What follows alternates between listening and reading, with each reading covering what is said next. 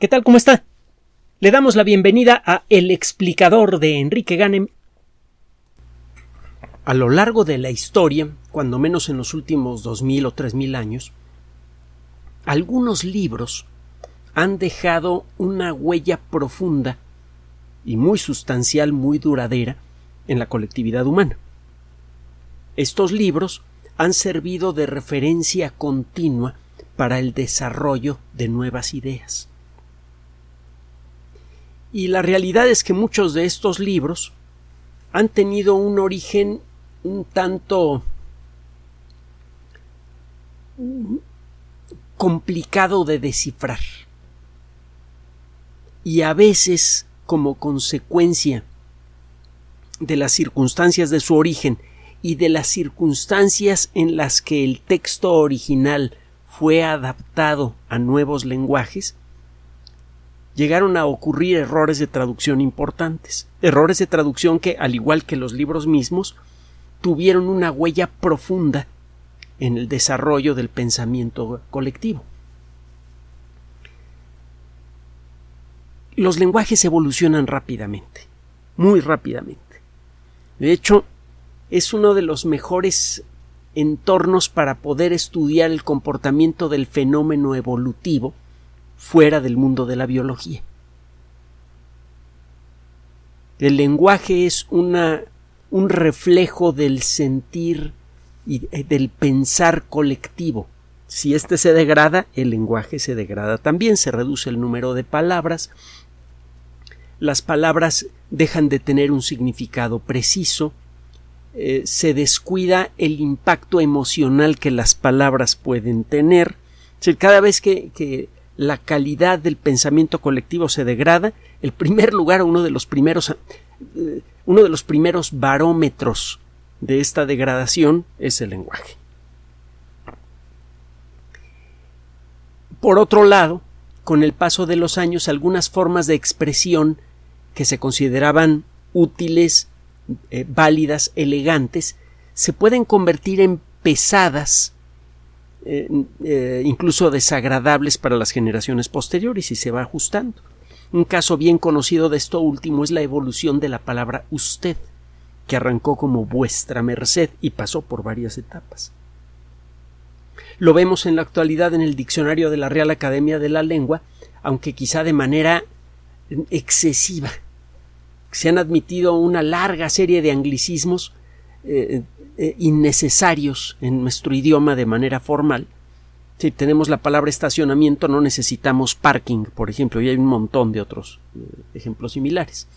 Y eh, también se han relajado algunas reglas con respecto, por ejemplo, a la forma en la que usamos los acentos.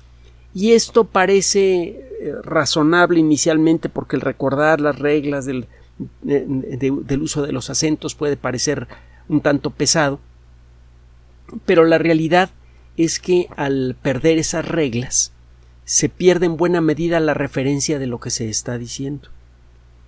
Es muy, muy claro esto con, con nuestro idioma, porque es probablemente el segundo idioma, el segundo tercero más hablado del mundo, depende a quién le quiere usted hacer caso. Ciertamente es uno de los más populares. Y esta, esta distinción tiene ventajas. En principio es posible hacerse entender con claridad en muchos lugares del mundo. Es una ventaja que, el idioma esté estandarizado. La pérdida de estándares, hace que se pierda esta coherencia.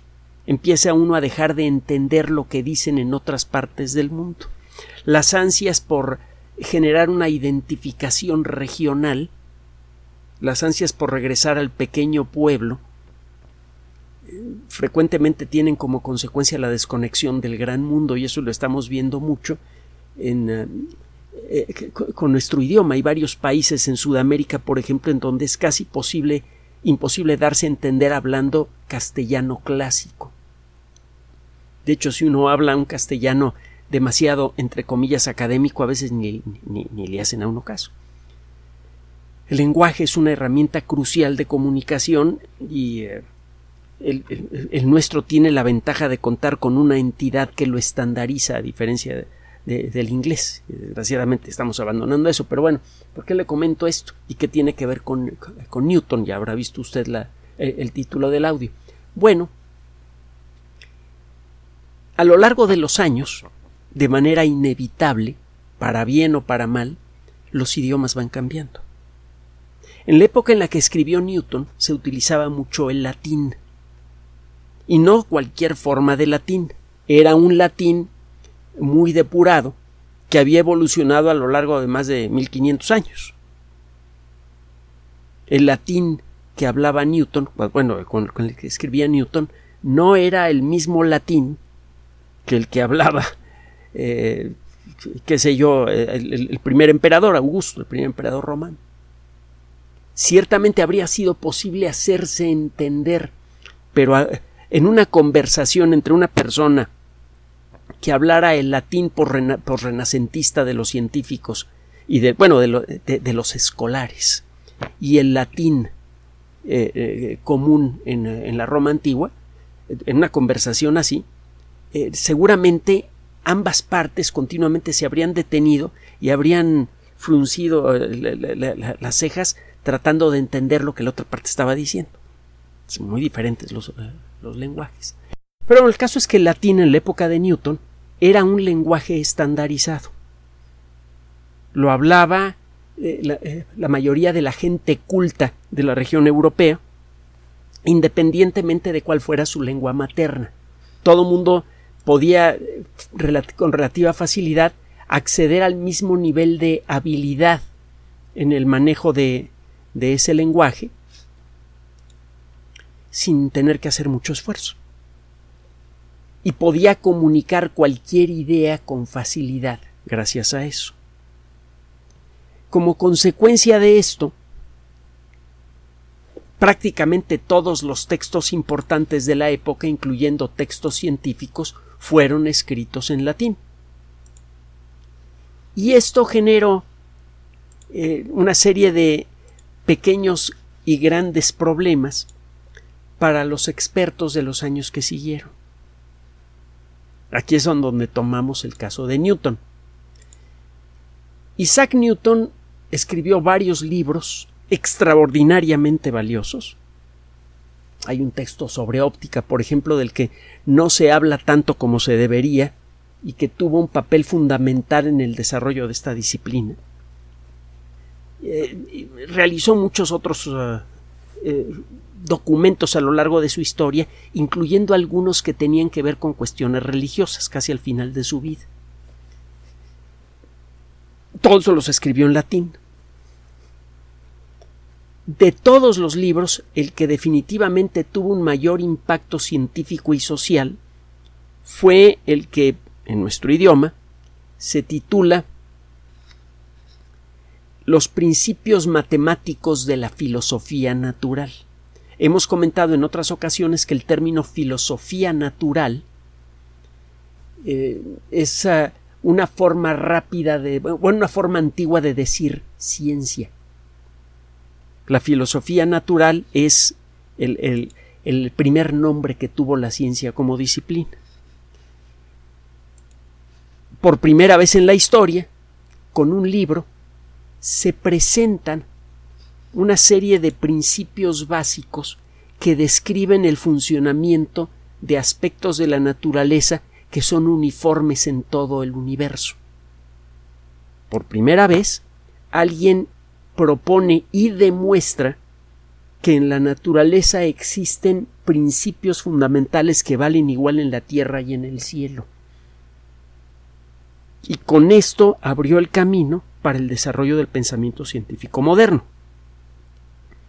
Por primera vez, de manera explícita, cuando menos un grupo de personas en la sociedad humana reconocen que la naturaleza funciona con reglas uniformes, que la Tierra no está en un lugar especial del universo, que fue el principio rector del pensamiento de la mayoría de las civilizaciones hasta ese momento. El impacto eh, científico que esto tuvo fue enorme porque de pronto fue posible entender un montón de fenómenos celestes y terrestres con la precisión que otorgan las matemáticas. Y el impacto social fue prácticamente interminable porque por primera vez en la historia alguien tenía la audacia de decir que el universo funciona con leyes uniformes, que no hay diferencia entre cielo y tierra.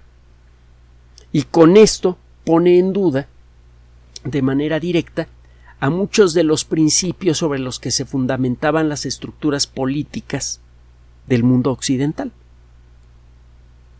De alguna manera, la idea de que alguien detenta el poder por derecho divino descansaba en una pirámide de razonamientos que comenzaba con el que la Tierra es el centro del universo, el ser humano es el, es el centro de la vida en la Tierra, y dentro de los seres humanos el, el soberano es el centro de todos los seres humanos. Eh, todo esto se empieza a venir abajo cuando Newton eh, propone esta idea. Y hemos comentado hasta el cansancio y más allá de las consecuencias que esto ha tenido. Le hemos invitado a que, si es su gusto, a que le, eche una buscadita a los términos Montesquieu, eh, a, los grandes precursores intelectuales de la Revolución Francesa y que asocie su nombre al de Newton. Y ya verá. Bueno. El impacto científico de la obra de Newton fue desde luego vastísimo. Gracias a Newton de pronto empezamos a hacer ciencia de manera diferente y en muy poco tiempo empezamos a entender muchas cosas que antes no acabábamos de, de, de intelectualizar. No entendíamos bien cómo se mueven las cosas, por ejemplo. Empezamos a hacerlo de manera incompleta pero precisa gracias a Newton. Y de esto se derivaron muchas cosas.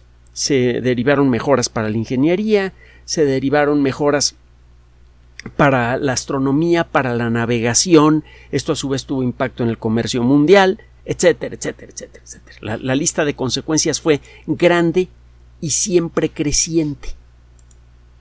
Con el paso del tiempo las consecuencias positivas de, la, idea de Newton eh, siguieron creciendo. Ahora, eh, el trabajo de Newton recibió su primera corrección importante, su primer complemento realmente importante, con la llegada de la teoría general de la relatividad. La teoría de la relatividad podía describir mejor el movimiento de los objetos visibles a simple vista, especialmente en condiciones extremas. Y con una sola teoría, Newton, eh, eh, Einstein podía describir todo que, lo que describía Newton inicialmente con su primer juego de, de, de, conceptos, las famosas tres leyes del movimiento, y luego con la teoría de la gravedad. Si usted lee el trabajo de Newton encuentra primero que se establecen las tres leyes de movimiento, y luego Newton dice que este movimiento es alterado, eh, por ejemplo, por el campo gravitatorio de la Tierra, porque de manera misteriosa los objetos materiales ejercen una fuerza invisible a distancia a otros objetos. Incluso a través del vacío del espacio, la Tierra ejerce una influencia misteriosa en la Luna casi como si hubiera unas manitas invisibles de, que salen de la Tierra y que jalan a la Luna. Newton nunca quiso explicar la naturaleza de esa fuerza, no tenía los medios para hacerlo, y lo pone eh, explícitamente en su libro, en latín, hipótesis non fingo. No propongo hipótesis, nada más digo que existe esta fuerza y que funciona así. Einstein, con un solo juego de conceptos, puede explicar por qué una pelota de qué sé yo, de una bola de billar que avienta usted en línea recta, en el espacio lejos de la Tierra esa, esa pelota se mueve en línea recta y en la cercanía de la Tierra se mueve en, en forma curva. Él lo que dice es que no hay diferencia en la forma en la que la pelota se está moviendo a través del espacio. Lo que pasa es que el espacio mismo está torcido cerca de un objeto que tiene un campo gravitatorio. Es una diferencia pequeñita en palabras, una diferencia muy profunda en conceptos. Newton dice que la, eh, la pelota que se movía en línea recta en el espacio libre comienza a moverse en forma circular alrededor de la Tierra porque la Tierra ejerce una fuerza extraña que emana de ella. Y eso arrastra una serie de, de ideas eh, que se vuelven cada vez más confusas. Bueno, una fuerza necesita una fuente de energía. ¿Qué clase de fuente de energía puede tener la Tierra para que de manera eterna pueda generar un campo gravitatorio? Se, le empiezan a ocurrir toda clase de preguntas raras cuando escucha usted la descripción de la gravedad como la ofrece Newton. La descripción de Einstein es más difícil de creer, pero ciertamente es más simple. La pelota, cuando está cerca de la Tierra, se sigue moviendo lo más recto posible en el espacio. El problema es que el espacio está torcido. Pero la pelota sigue respetando las leyes de movimiento de Newton, se sigue moviendo en la línea más recta posible. En el caso de Einstein no tenemos problemas para entender lo que dice, porque bueno, tenemos el texto original en alemán, y las traducciones al inglés que el mismo Einstein luego pudo revisar. Además, los mecanismos de comunicación de la ciencia a principios del siglo XX ya eran lo suficientemente ágiles para que todo el mundo entendiera lo que este señor quería decir, sobre todo porque se apoyaba en matemáticas. En el caso de Newton no. Newton primero mantuvo su libro bien escondido, porque tenía miedo y no le faltaban motivos de que alguien le robara su trabajo. De hecho, se, eh, tuvo un pleitazo tremendo con Robert Hooke, otro gran científico, uno de los coinventores del término célula, entre otras cosas, fue probablemente la primera persona que describió a las células y, que dijo que eh, los seres vivos estamos todos hechos de células. Hizo muchos trabajos muy interesantes Hooke, pero ciertamente llegó a tener unos roces espantosos con Newton y si existían celos profesionales y si era posible que alguien tratara de robarle su trabajo a Newton. Newton venía de, de, de, de, de una familia de pocos recursos, era huérfano de padre. durante sus estudios, a diferencia de sus compañeros, tenía que trabajar para vivir y frecuentemente ese trabajo involucraba, por ejemplo, vaciar las, las basinicas de sus compañeros todas las mañanas. No, era un trabajo que le resultara muy agradable. Ciertamente sentía la diferencia de clases y ciertamente podía haber muchas instancias de, ah, de, ah, de robo de propiedad intelectual. Entonces fue muy, muy cerrado con su trabajo. Y en el momento en el que sentía con o sin razón que alguien le podría robar su trabajo, pegaba, pegaba un brinco. Y Hook y era igualito. Y además existe la idea de que a lo mejor Hooke le tenía muchos celos a Newton y si no trató de robarle sus ideas, ciertamente parece que sí trató de, de presentar teorías alternativas y pisar la, la, imagen de Newton aprovechándose de su, de su posición. En aquella época él ya era un gran científico. Entonces había mala sangre entre los dos. Al punto de que Eventualmente Newton acabó siendo reconocido por lo que era, un científico de mucho mayor nivel que, Hooke, y acabó convirtiéndose en el presidente de la Sociedad Real, de la Royal Society. Y por esas fechas, eh, digo, eh, eh, cada vez que alguien llegaba a la presidencia de la Royal Society le mandaban a hacer un retrato, con un buen retratista. Y había uno de Hooke y el retrato de Hooke desapareció en la época de Newton. Y dicen las malas lenguas que Newton agarró el retrato de Hooke, lo rompió y lo echó a la chimenea. Y tenía otras cositas Newton. Bueno, el caso es que Newton fue muy celoso con su, con su texto.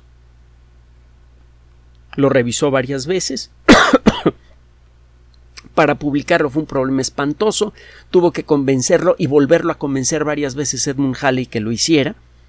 Halley era, eso sí, un super tipazo, un, un, hombre honesto, alegre, simpático, siempre con una sonrisa. y, siempre dispuesto a empujar adelante a la gente de genio. reconoció el genio de Newton y lo estuvo friegue y friegue y friegue hasta que por fin Newton publicó su libro. Y una vez que salió su libro, Newton fue muy quisquilloso para hacer las revisiones. Él insistía que se respetara cada una de sus palabras.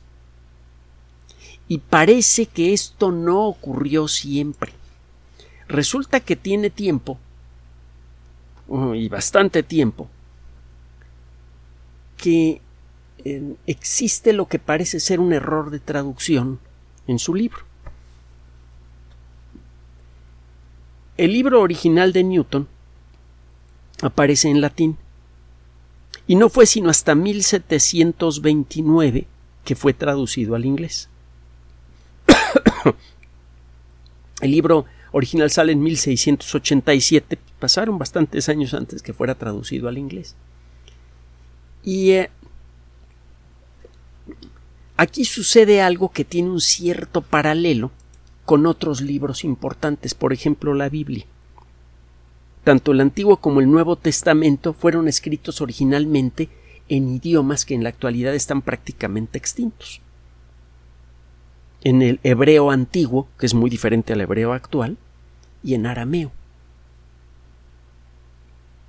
Hay eh, toda una historia que es extraordinariamente compleja, que involucra a un grupo, parece que hasta cierto punto medio mitológico y hasta cierto punto real, de personajes que se conocen colectivamente como el Septuaginto, los setenta. No se sabe exactamente cuál es la historia, le digo que hay muchas leyendas al respecto, pero se supone que se le encarga a un grupo grande de monjes, un poco más de 70 monjes, el hacer la traducción de la Biblia del Viejo al Nuevo Testamento. Y necesariamente ocurren errores de traducción errores en, muchos sentidos inevitables. Es prácticamente imposible traducir por completo un texto sin cometer errores en el sentido de lo que quería decir el autor. Es por esto que, si usted se pone a revisar la historia de muchos grandes literatos, algunos de los más importantes, entre otras cosas, además de presumir sus novelas, sus obras de teatro, etcétera, etcétera, presumen también sus traducciones.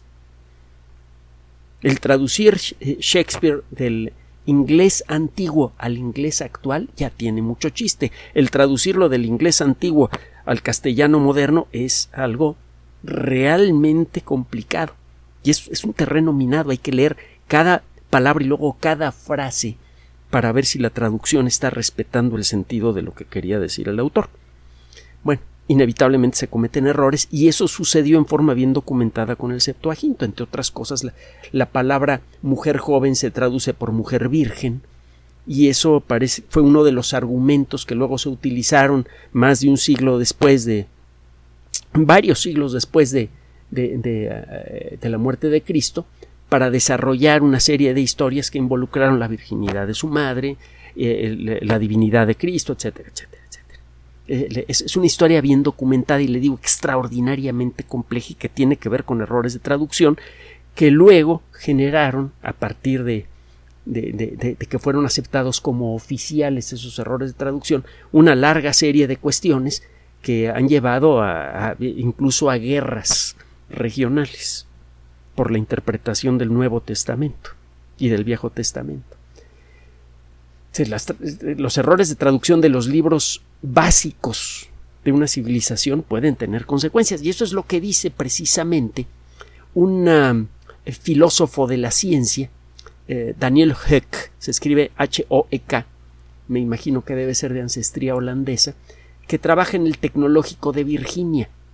Él publicó eh, en septiembre de 2023 primero una primera versión de un artículo que luego publicó a finales del año pasado y que ahora está haciendo mucha efervescencia en el mundo de la física.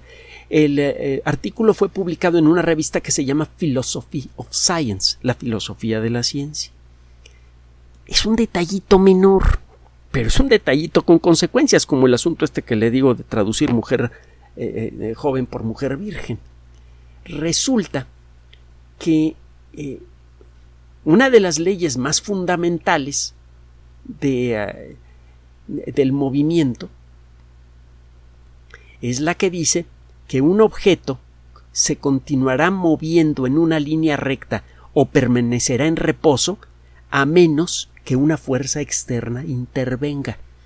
Eso es lo que dice la primera traducción al inglés del libro de Newton y así es como ha sido traducido a lo largo de varios siglos. Un objeto se queda quieto o en movimiento en línea recta a menos que una fuerza externa intervenga. Este caballero se puso a leer en, detalle, obviamente sabe latín, el texto original de Newton y encuentra un pequeño detalle. Encuentra que el texto original dice que un objeto permanecerá quieto o se mantendrá en movimiento constante en línea recta en la medida en la que no intervenga una fuerza externa. Parece una tontería, una babosada. No lo es. En el primer caso, el movimiento o la, o la ausencia de movimiento tiene que ver con elementos externos.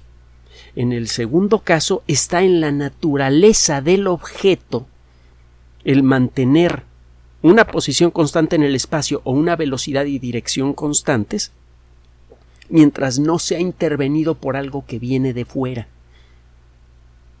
Es muy sutil la diferencia. En la traducción más fiel del original, se restaura lo que quiere decir Newton. Está en la naturaleza de los objetos, de cualquier objeto material, el mantener su posición o mantener una dirección y velocidad constantes, hasta que no interviene alguna fuerza exterior.